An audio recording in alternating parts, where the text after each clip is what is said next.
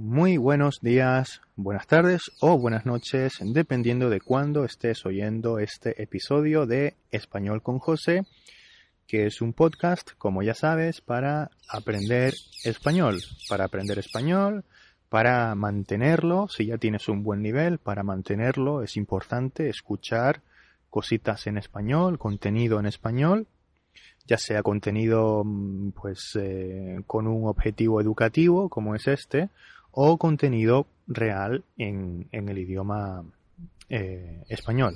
La radio programas de radio podcasts de, de, otras temáticas totalmente diferentes y que a ti te gusten por ejemplo etcétera etcétera.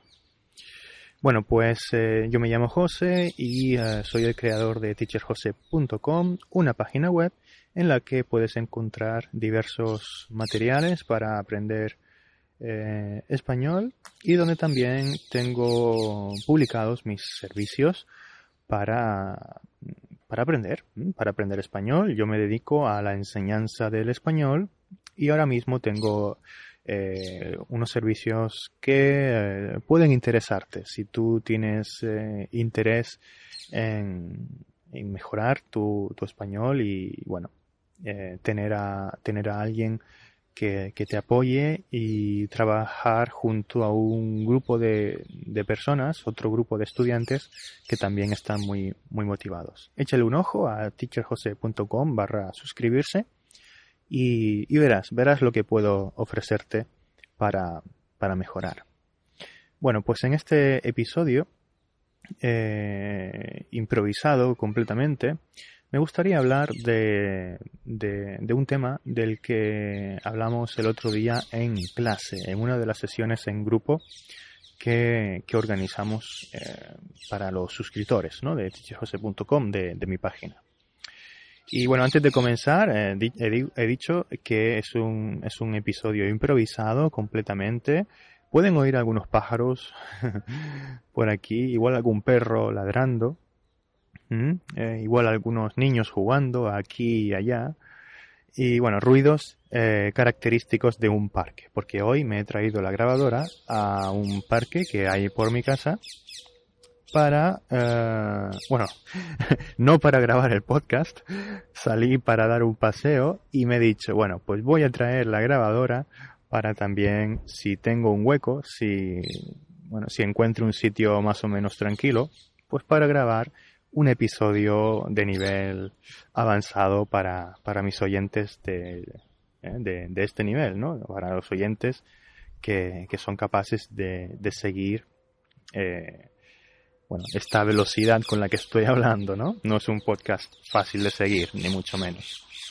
Bueno, pues uh, el, el, tema, el tema que me gustaría mm, comentar hoy es el tema de los intercambios, ¿no? Que es un, un tema eh, que comentamos el otro día en clase.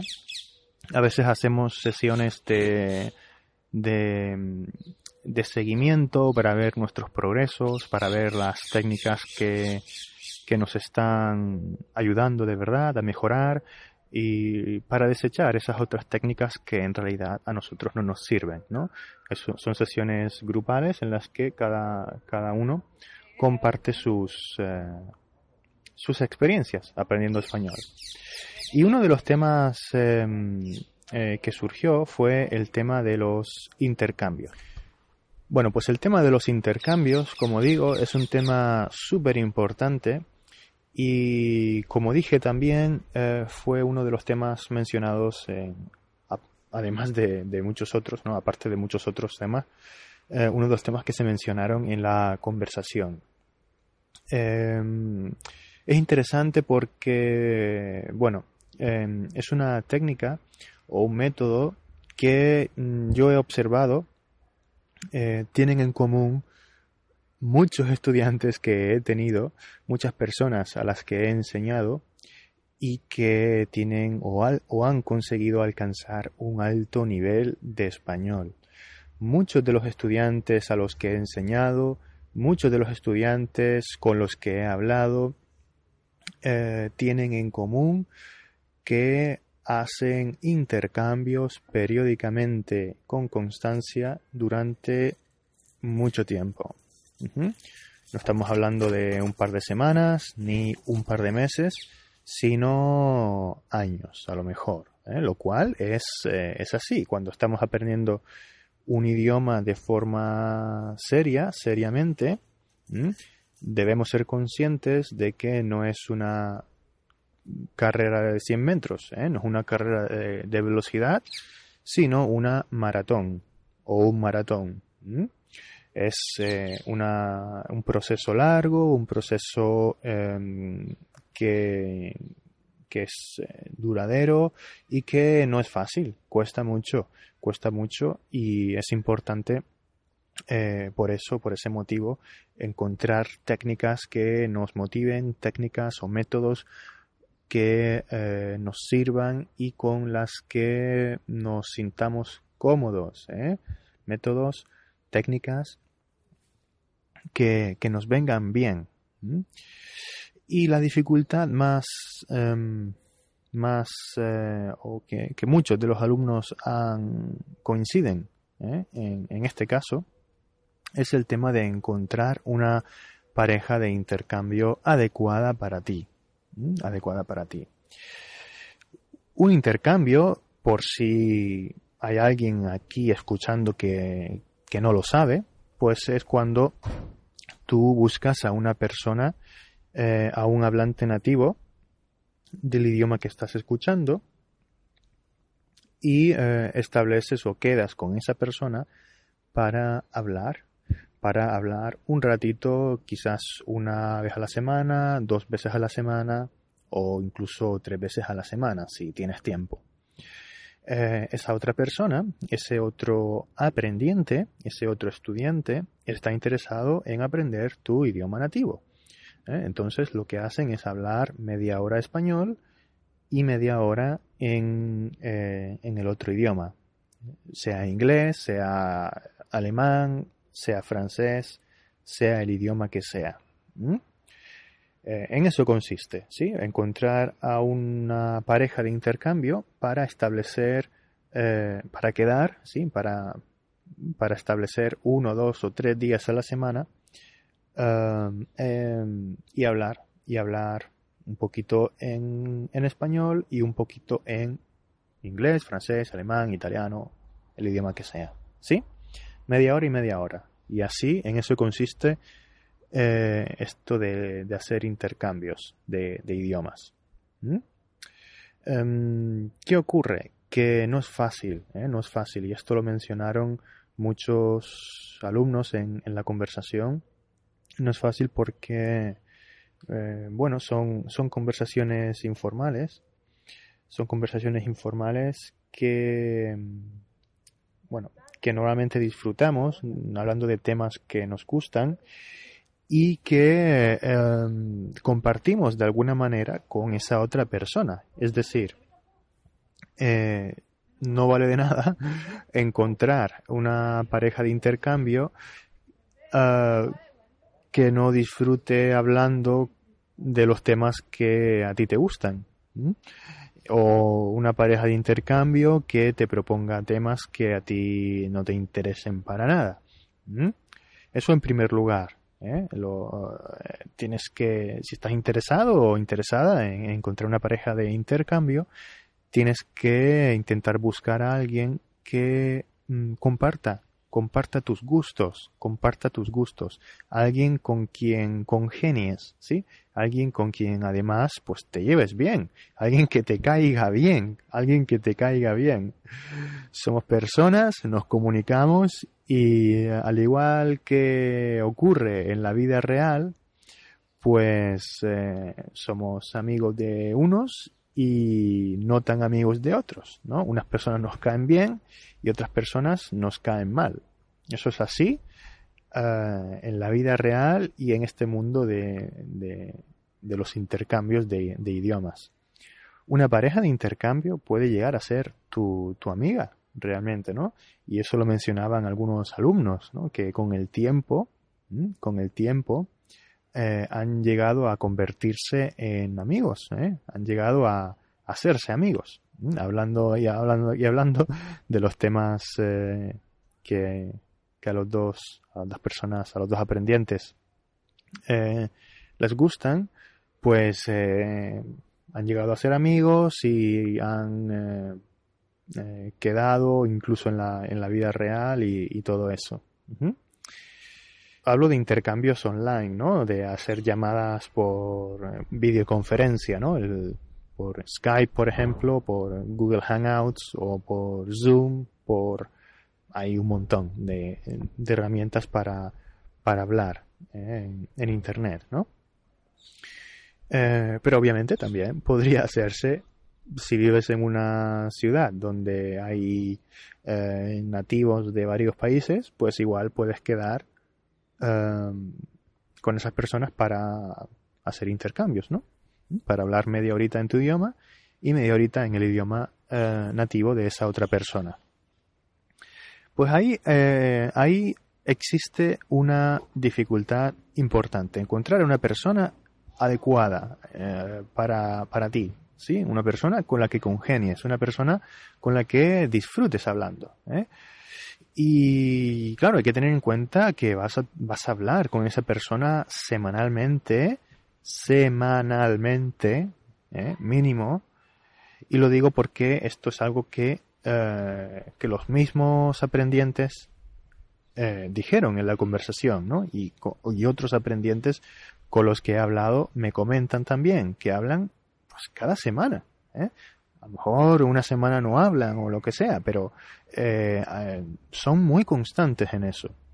Y repito, repito, esto es algo que tienen en común muchos estudiantes con un nivel ya avanzado, con un nivel de fluidez importante, importante eh, y, que, y que no todo el mundo consigue, no todo el mundo consigue. ¿eh? Hay gente que se queda eh, que se queda en un nivel claramente inferior sin ganar esa fluidez que todos deseamos ¿no? para, para comunicarnos con soltura en el, en el idioma que estamos aprendiendo. Con este método, estas personas, ¿eh? este y otros métodos, por supuesto, han conseguido superar esa barrera, superar esa barrera y ganar esa soltura que siempre quisieron, ganar esa soltura y esa fluidez que, tanto deseaban en su día y que sin duda han conseguido. Tienen que pulir, por supuesto, muchas cosas. Hablamos de estudiantes que todavía tienen que aprender pues eh, pues más cosas y, ganar más fluidez todavía. Pero ya, ya les digo, personas que hablan ya muy bien. Yo, a mí me sorprende muchísimo, muchos estudiantes eh, los oigo hablar, eh, reflexiono sobre su capacidad de comunicación en, español y, estoy súper orgulloso de ellos. Pues eso, como les digo, el tema de, los intercambios, súper útil, súper útil. Eh, está esa, existe esa dificultad, pero es superable, ¿no? Igual no consigues, no, no encuentras esa persona a la primera, ni a la segunda, ni a la tercera, pero con un poco de suerte, al cuarto intento, darás con la persona adecuada para, para ti y, eh, bueno, hablarás con esa persona durante unos cuantos meses mínimo, ¿eh? con un poco de suerte incluso años, ¿eh? un par de años a lo mejor, como muchos estudiantes. Eh, y quién sabe, igual, igual haces un nuevo amigo o una nueva amiga. Así que súper, súper recomendable, súper recomendable. Y lo digo por, porque lo he visto y es algo que tienen en común este tipo de estudiantes que han pasado esa barrera, eh, esa, esa, barrera que existe a un nivel intermedio, ¿no? O, están en ello y lo están haciendo mm, pues muy bien. No siempre es fácil encontrar tu pareja de intercambio ideal. Y otro de los puntos negativos que habría que tener en cuenta en este caso y que también se mencionó durante la conversación es que eh, el hecho de que una mm, persona sea hablante nativa de un idioma no quiere decir que esa persona sea capaz de explicarte por qué algo se dice de una manera y no de otra. Es decir, eh, un hablante nativo de manera natural habla pues con fluidez, por supuesto, y habla bien, ¿no? hay personas que no hablan tan bien, pero bueno, en general eh, los nativos hablan y estructuran las frases y las palabras como es, ¿no? Como, como, como está establecido en la lengua.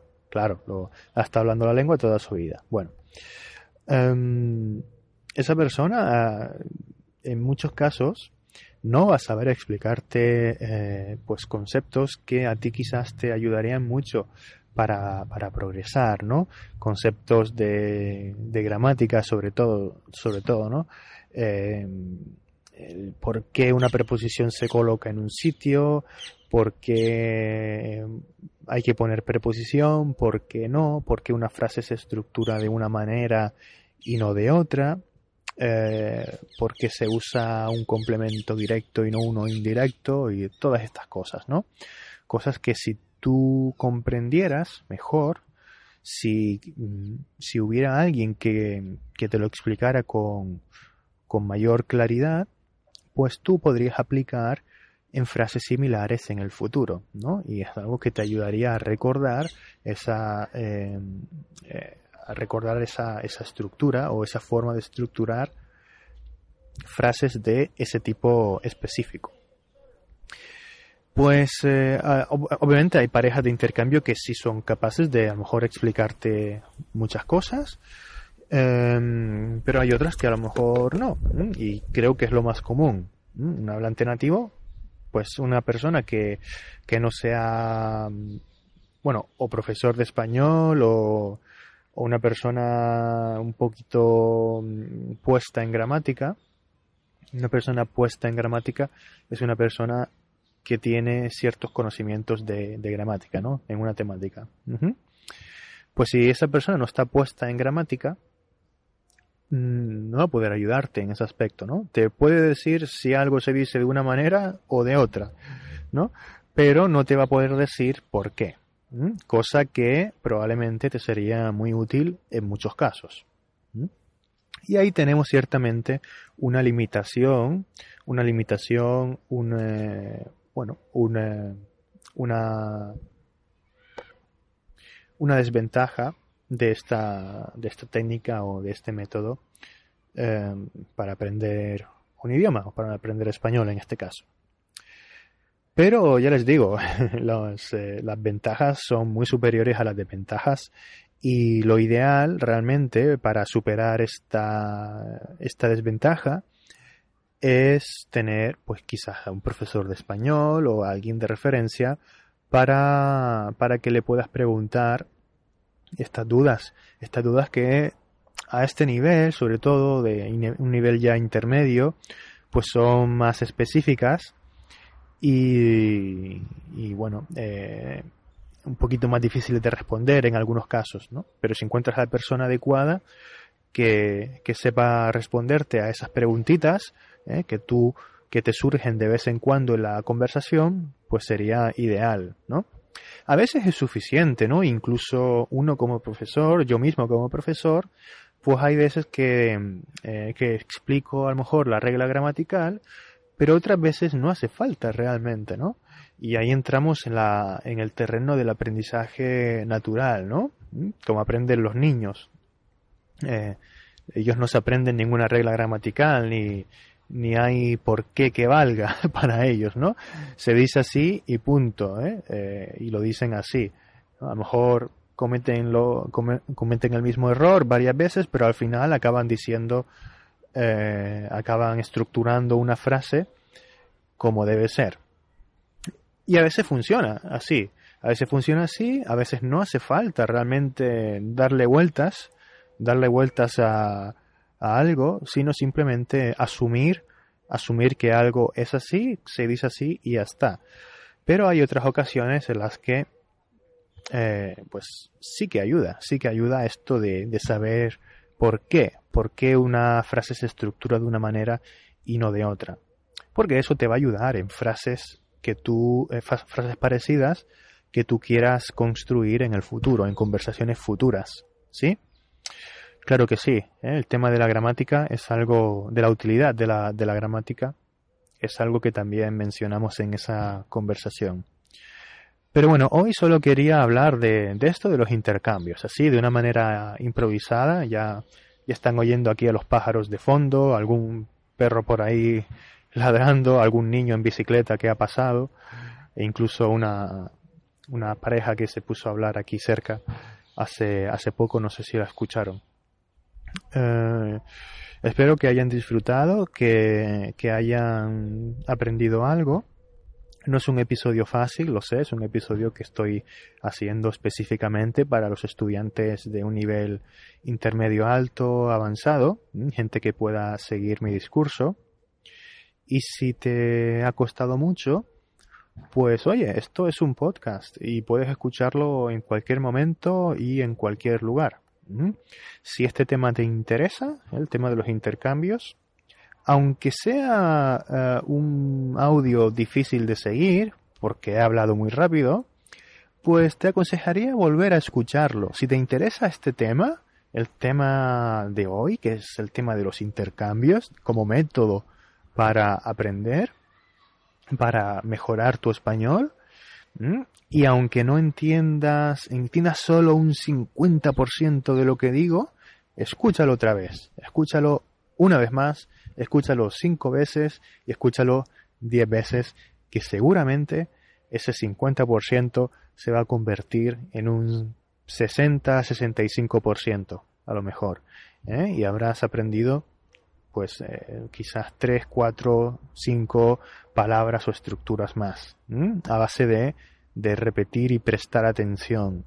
Cada vez siempre, eh, cada vez que escuchamos algo, eh, captamos información nueva. Bueno, pues nada, eso es todo, estimados amigos y amigas del podcast. Muchísimas gracias por escuchar. Y nada, nos vemos en el próximo episodio. Si quieres aprender español conmigo, no lo dudes. teacherjose.com barra suscribirse y lee la información que tienes ahí y mándame un correo electrónico, rellena el formulario de contacto que, que está en esa página para ponerte en contacto conmigo si quieres más información. ¿Vale? Muchas gracias otra vez y hasta el próximo episodio.